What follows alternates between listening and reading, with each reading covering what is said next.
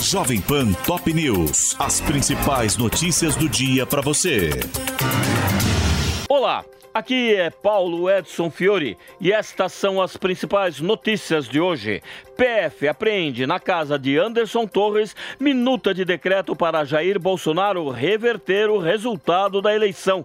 Encontrada durante operação de busca e apreensão na residência do ex-ministro da Justiça, a proposta era para o então presidente instaurar estado de defesa no TSE, visando o restabelecimento imediato da lisura e correção do pleito de 2022. A minuta imputa abuso de poder, suspeição e medidas ilegais ao TSE na condução do processo eleitoral. A corte é presidida pelo ministro Alexandre de Moraes. O documento foi encontrado na terça-feira, quando os policiais cumpriam mandado de busca e apreensão na casa de Anderson Torres, em Brasília, na investigação sobre os atos golpistas na Praça dos Três Poderes. Moraes também mandou prender o ex-ministro por ter fortes indícios de que ele foi conivente com os atos em Brasília. Anderson Torres disse que a minuta foi vazada fora de contexto e que ajuda a alimentar narrativas falaciosas. No Twitter, o ex-ministro, que teve a prisão decretada pelo STF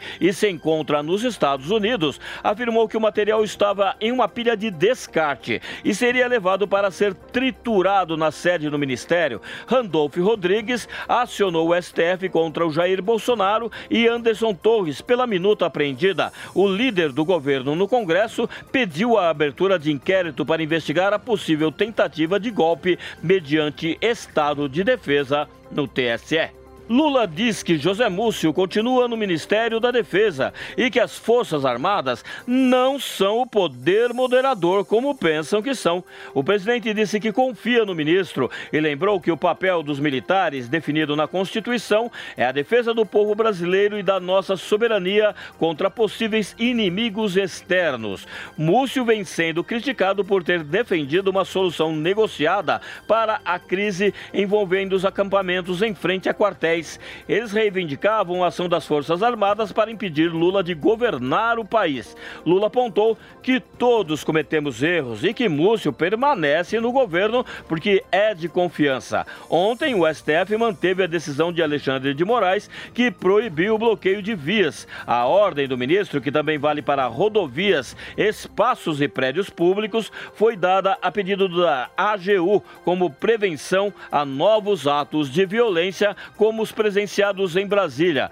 e foi referendada por unanimidade. E integrantes do MPF cobram de Augusto Aras uma investigação por vídeo divulgado por Jair Bolsonaro na terça-feira, apontando que ele cometeu crime. No ofício, 79 procuradores e subprocuradores pedem ao PGR que solicite ao STF a abertura de inquérito a fim de obrigar o ex-presidente a esclarecer a postagem em que contestou o resultado das eleições. Maria Rita Serrano toma posse como presidente da Caixa e diz que a gestão pelo medo acabou. Representante dos funcionários no conselho da instituição, ela criticou a administração anterior de Pedro Guimarães pela avassaladora política de assédio e disse que o banco resistiu ao desmantelamento. A nova presidente da Caixa suspendeu o consignado do Auxílio Brasil e disse que o governo negocia condições. De acordo com Rita Serrano, o Ministério do Desenvolvimento vai revisar o cadastro do programa para excluir irregularidades. E a ideia é rever os juros da modalidade de crédito, considerados muito altos. Cantora Lisa Marie Presley morre nos Estados Unidos aos 54 anos. A filha única de Elvis, que foi casada com Michael Jackson, havia sido internada após sofrer uma parada cardíaca na casa onde morava, no estado da Califórnia. Ela deixa a mãe Priscila e três filhas de outras uniões. Este é o podcast Jovem Pan Top News. Para mais informações, acesse jovempan.com.br.